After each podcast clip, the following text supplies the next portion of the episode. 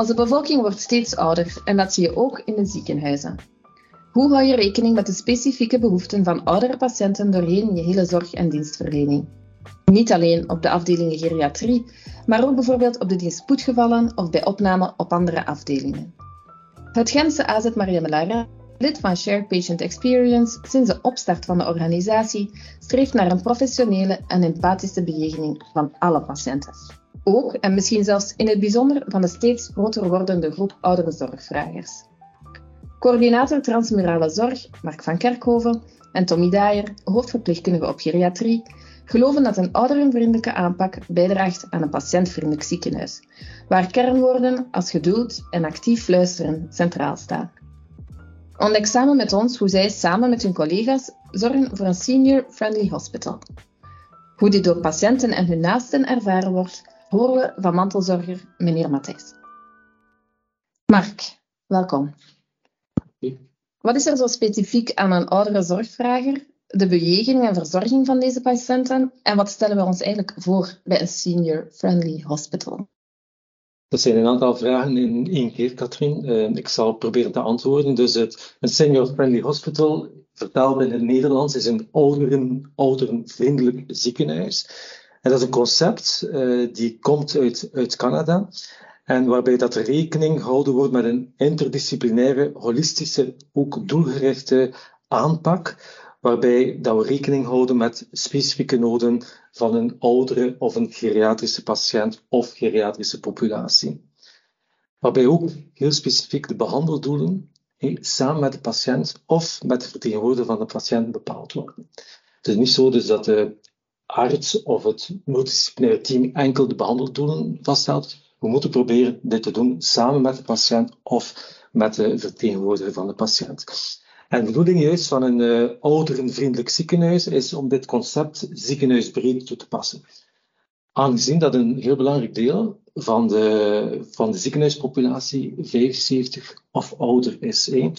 Literatuur uh, spreekt zelfs van 1 op 3 van de opnames van patiënten is ouder dan 75 jaar. Ja. En vaak is de oudere die in het ziekenhuis terechtkomt, terechtkomt dan ook, ook heel kwetsbaar. Uh, men spreekt dan van een kwetsbare oudere. In de literatuur spreekt men van frailty, kwetsbaarheid, frailty. Ja, ja. En frailty wordt gekenmerkt, en dat is dan de specifieke kenmerken van een uh, oudere zorgvrager, wordt gekenmerkt door een, een ouder met, met verschillende pathologieën, met multipathologieën, met ook medicatie, verschillende medicamenten dat ze nemen, multipathologie ook vaak soms mentale, psychische en sociale problematiek. En daardoor heeft die oudere vaak ook meer kans op functioneel verval. Dus ook verlies van functies, terwijl dat die persoon ook opgenomen is in het ziekenhuis. En juist een senior-friendly of een ouderenvriendelijke aanpak probeert dit functioneel verval tegen te gaan. Dus we moeten proberen de persoon, het doel is om de persoon in, een zo, in zo optimale omstandigheden, optimale omstandigheden mogelijk terug in zijn thuisomgeving te kunnen krijgen. Welke thuisomgeving dit ook is. Dat kan zijn de thuissituatie zelf, het huis van patiënt, maar dat kan ook zijn in een woon- en zorgcentrum. En hierbij spelen toch bepaalde zaken een heel belangrijke rol. Dat is preventie, secundaire preventie, vroegdetectie van problemen. En hier onmiddellijk proberen op in te spelen. Dus het, proactief werken is een heel belangrijk onderdeel van een senior-friendly of een ouderenvriendelijke aanpak. Tegelijkertijd worden we in een, ziekenhuis ook geconfronteerd met een, een, heel korte opnameduur. Uh, dat is ook een doel van een ziekenhuis, om de patiënt zo kort mogelijk in het ziekenhuis op te nemen. En daarom is proactief werken de boodschap. Dus proberen zo vroeg mogelijk, zelfs bij geplande opnames, al voor een opname bepaalde problemen te gaan detecteren. En daarbij is een interdisciplinaire aanpak, ook samen met de patiënt, samen met zijn vertegenwoordiger, heel belangrijk. Waarbij dat we uitgaan van de sterktes van de patiënt. Dat is heel belangrijk. Wat kan de patiënt nog? Niet uitgaan van zijn zwaktes, maar uitgaan van de sterktes van de patiënt. Ja. U, uzelf afvragen, wat als, als zorgverstrekker, uzelf gaan afvragen, wat kan de patiënt nog? Wat kan de ouder nog? en van hieruit dan, dan verder gaan. Dat zijn denk ik belangrijke concepten binnen een senior-friendly of ouderenvriendelijke aanpak. Ja. Ik weet niet hoe meer of meneer Matthijs, of dat je daar iets kunt uh, ophalen vanuit uw ervaring, vanuit in, in, mijn geval natuurlijk. Ik, ik denk dat dat, uh, om het algemeen, uh, een recht is voor naar het ziekenhuis te gaan. Uh, dat is precies like, een drempel die niet gemakkelijk genomen wordt. Maar ja, het, zoals gezegd, soms als preventie, dat, dat zelfs voor een klein een kwaal, een kleine kwaal, dat het direct opgelost wordt. En anders gaat het naar erger. Wat, wat mijn vrouw nu voor had, dat was uh, een zouttekort in haar bloed. Jammerlijk, bij een huisarts die me geweest zijn, is er oh, tot, tot drie maal toe in, verschillende perioden bloed genomen. En uh, de laatste keer dat het bloed genomen is, is er gezegd dat alles is goed. Tot het moment dat we een afspraak hadden, dat mijn vrouw zegt, ik wil toch nog een keer teruggaan naar de dokter. En uh, mijn vrouw zegt, ja, het is goed. Ik zeg, ik zal bellen. En ik bel voor een maandag te gaan. En van de, de maandag mochten we gaan. En de vrijdag, ja, zegt ze, wacht, ik zal bellen voor het verroeven. En ik heb het proberen te vervroegen, en dat ging. Eh, we mochten dan das gaan. En ja, zes, en ik heb teruggebeld dat er iemand gekomen is.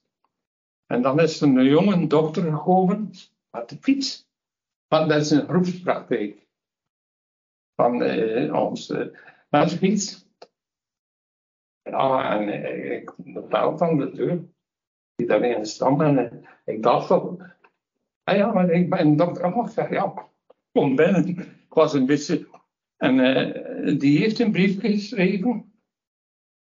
Dat de, gezien de situatie, dat het beste is dat ze opgenomen wordt in, in het ziekenhuis. Was dat dan de eerste keer dat jullie hier in AZ Marianne Glares Wel, uh, zat vroeger in het ziekenhuis geweest, zat uh, wind, uh, wondroos op haar been. En daarvoor is ze ook een paar dagen in de kliniek geweest. Dat was, ja, de, wondroos kan ook uh, worden. En uh, ze hebben dat ondertussen, op, dus we zijn vroeg genoeg gekomen dat dat uh, geen complicaties had. Maar voor de rest, ah ja, we zijn we gewoon naar hier gekomen dan. En hebben jullie dan gevoeld dat jullie als misschien iets oudere zorgvrager ja, toch wel goed omringd werden door de zorgverstrekkers, dat zij met jullie daar rekening hielden met jullie behoeften? Maar nee, zij is gewoon door die jongens dokter dan wij naar hier gekomen. En hier hebben ze dan geconstateerd dat uh, haar zoutgehalte, niet zelfs dat nu belangrijk is, 124 was. En dat is veel te laag en nu is het terug 135, zoals het moest zijn.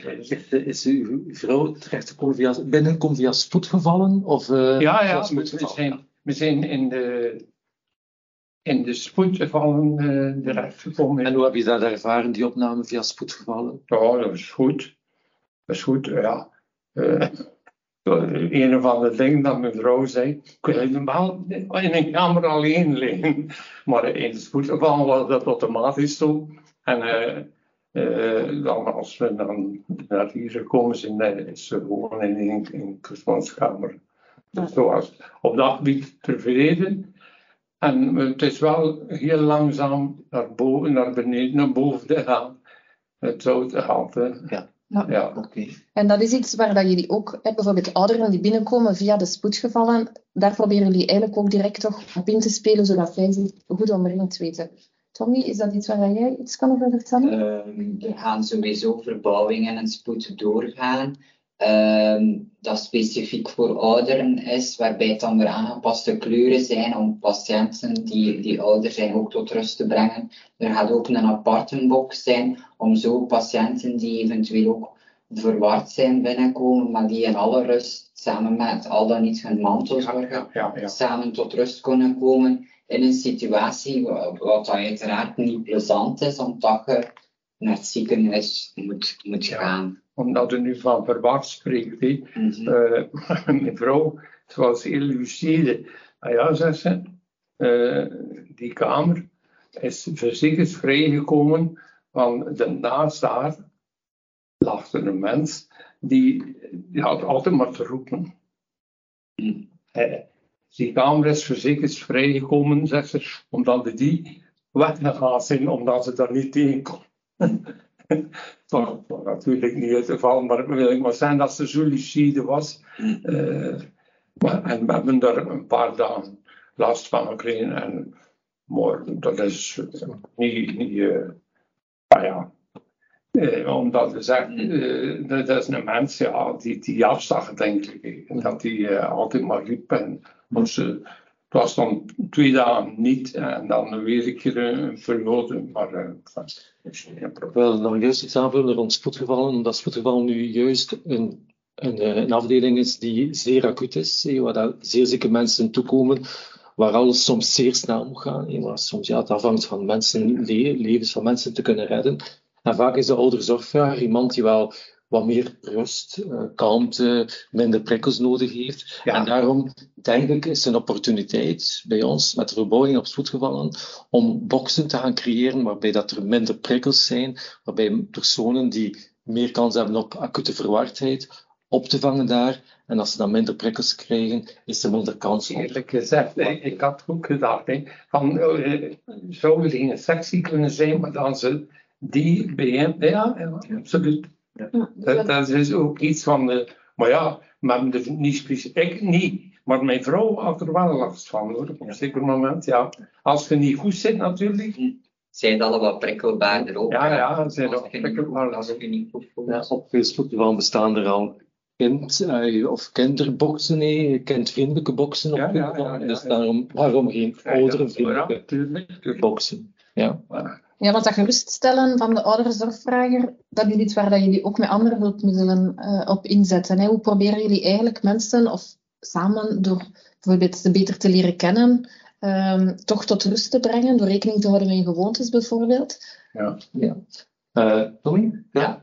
Dus enerzijds hebben we ook een document eh, dat we kunnen geven aan de mantelzorger of de familie, eh, waarbij dat eigenlijk eh, verschillende aspecten opstaan, zoals bijvoorbeeld wat eet de patiënt graag, eh, wat brengt hem of haar tot rust, eh, wat is de muzikale voorkeur, hè, als je graag naar Radio 2 luistert en zet het dan op Radio 1, allee, dat is er ook niet echt goed met hetgeen dat ze gewoon zijn.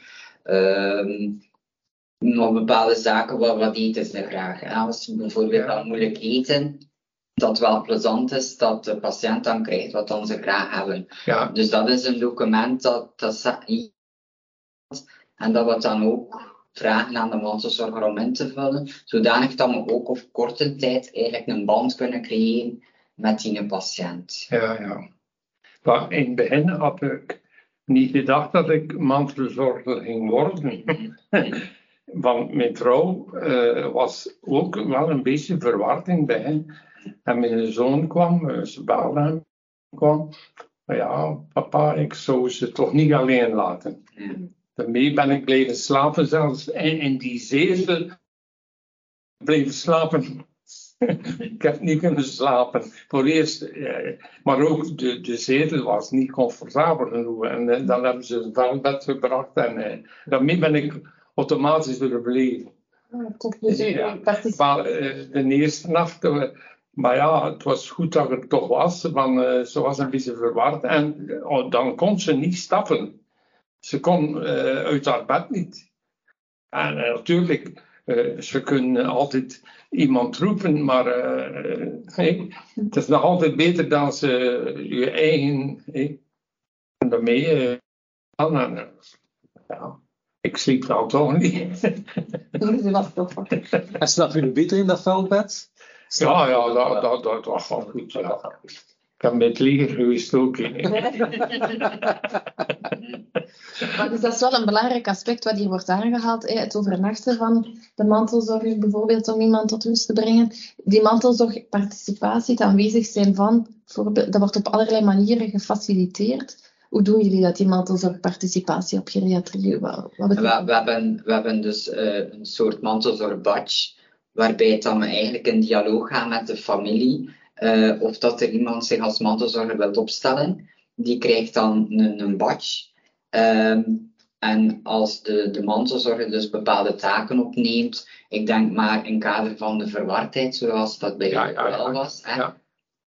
Jij, jij kent ze, zij kent u, dus je brengt elkaar wat tot rust. Dus al- iemand vertrouwd. het is al Ehm, punt. En dat is ook een grote hulp de zorgverstrekkers. Ja, ja, ja. Hè? Omdat zij ook weten van er is iemand vertrouwd bij, bij haar, er Ja, toezicht. ja, ja, ja. Ehm, en andersom ook, u, u, u weet ook dan hoe dat zij is, dan, dan bijvoorbeeld dat je thuis zit te dobberen van hoe ze met haar. Ja. Ehm, dus het brengt rust denk ik bij verschil bij, bij iedereen eigenlijk. Ja. Ehm, dus dat is eigenlijk de badge. En in ruil daarvoor ehm, heeft dus Maria Melares- beslist ook om tegemoet te komen naar de, naar de parking. Dus de Ja, prijs dat- van de Ik parking. heb die badge. Je hebt die badge? Ja, ja. klopt. En je krijgt ook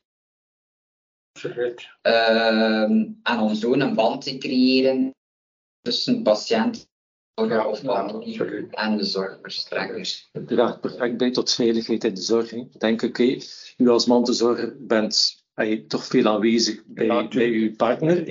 Ja, dus daardoor minder kans, denk ik, minder verwardheid, minder kans tot vallen, Ja, ja, absoluut, absoluut. geen nood tot fixatie. Mhm. Nee, nee. Eh, zelfs als het nodig is bij maaltijdbegeleiding, Ja, ja, ja. heb je ja. ook meer tijd om bij je vrouw te zijn om maaltijdbegeleiding te doen, Ja. waardoor dat er minder kans is op eh, ondervoeding. Ja, Dus in totaliteit is de, denk ik, de, de zorgveiligheid wordt, denk ik, meer een gewaarborgd. zeer goed initiatief.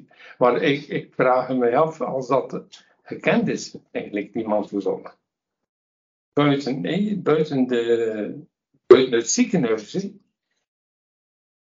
Ik weet niet, Mark, misschien jij als coördinator transmurale zorg? Maar ik denk dus dat eh, ook binnen de eerste lijn mantelzorg een heel belangrijk aspect aan het worden is. hè. Dus ook binnen de eerste lijn is er een tekort aan soms aan zorgpersoneel. Ja, ja, ook, waarbij ja. dat er soms vaak beroep gedaan wordt op mantelzorg. Ik denk hey, bij je vrouw niet, maar bij mensen bijvoorbeeld die, dat, waar dementie is, Ja, ja, die speelt de mantelzorg een heel belangrijke rol. ja, ja, ja. De literatuur zegt van oké, mantelzorg eh, is een belangrijk, eh, speelt een belangrijke rol in het voorkomen van, van opnames in een woon- en zorgcentrum. Als er mantelzorg aanwezig is, is er minder kans op snellere opname in een woon- en zorgcentrum. Mijn, mijn idee als ik dat woord eh, hoorde, mantelzorger, is dat ik een soort dat bereid bent voor een groep eh, mensen te helpen. Eh, niet, niet persoonlijk zo. Ja. Persoon- ik, ik had niet Dus wanneer je hier tot kwam, in de point eh, Ja. dat, eh, wat dat uiteindelijk was, eh mantelzorger. Ik dacht dat dat meer zo eh, ja, groeps Ja. mensen waren die bereid waren, vrijwilligers, like vrijwilligers. Ja, ja. Maar ik denk dat het belangrijk is voor u dat je misschien ook via de sociale dienst, keer contact neemt met de sociale dienst, want als mantelzorger, ook in de thuissituatie, kunt je bepaalde voordelen krijgen. hè. Oh ja, ja, ja. Ja, ja, zaken. Ik denk dat je best ook een keer met sociale dienst spreekt. Ja, ja, dat is goed. Mijn vrouw vraagt zich ook af, want, want je kent dat, hè. Ik kan niks stressen. Meeste trouwens zijn dat van de man. Daarvoor, ik zeg het al aan, maar soms is het... ja, en, en daarmee, als we hulp kunnen krijgen, zoals ze zegt, ja, dat is... Ik wil wel nog even terugkomen naar, naar de specifieke doelstellingen, omdat we nog niet gesproken hebben rond die bejegening. Ik denk dat je specifieke doelstellingen rond, rond eh oudervriendelijk ziekenhuis is natuurlijk, zoals ik al gezegd heb, van oké, dat geriatrisch concept doortrekken naar het ganse ziekenhuis, waarbij dat de bejegening van de ouderen, denk ik, wel, nog wel een heel belangrijk aspect is. Het streven naar een correcte, professionele be- bejegening, dus geen betutteling, eh, geen verkleinwoordjes gebruiken, maar zoals ik al gezegd heb, in het begin uitgaan van de sterktes Ik denk dat we dat jongeren soms vaak vergeten dat uh, jongeren veel kunnen leren van, van ouderen. Ouderen hebben een levensgeschiedenis en ik denk veel daarvan van, van, van hun sterktes. Uh, daarnaast ook uh, rekening houden met de toegankelijkheid van ziekenhuizen. Ik denk, ja, het is zo dat een ouder vaak ja, een bepaalde functioneel verval minder goed zien, minder goed horen. Uh, het stappen gaat wat achteruit. Uh, dus ik denk dat de wegbewezing, toegankelijkheid, infrastructuur, de gebruikte materialen, zoals rolstoels, zetels, meneer sprak ook over het gebruik van goede uh, relaxzetels, meubilair, hulpmiddelen, dat dat toch ook wel een onderdeel is van een, een, een ouderenvriendelijk ziekenhuis. En, en daarnaast ook onze procedures. Dus een voorbeeld daarvan is mantelzorgparticipatie, is een, is een procedure binnen een ouderenvriendelijk ziekenhuis, maar gewoon de geriatrische aanpak in het algemeen, dat je in het ziekenhuis beroep kunt doen op allerhande procedures, waarbij, waar ook uh, medewerkers kunnen, kunnen nazicht of kunnen beroep doen op bepaalde procedures. Dus het doel is expertvol personeel hebben in je ziekenhuis ook. Eh, expertvol. Eh, dus dat is, dat weten hoe omgaan met die geriatrische problematiek. Eh, dus met geriatrische expertise. Dus dat, dat is ook wel heel belangrijk. En niet enkel op geriatrie, maar ook op andere afdelingen. En niet enkel beperkt, denk ik, tot het zorgpersoneel, maar ook mensen van schoonmaak, mensen van facilitaire diensten.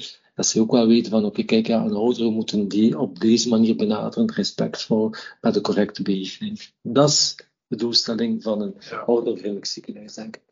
Ja, dat is heel belangrijk. Um, hoe zorgen jullie er ook voor dat dit in het ziekenhuis ingebed geraakt, deze visie, dat alle collega's dat eigenlijk echt mee uitademen?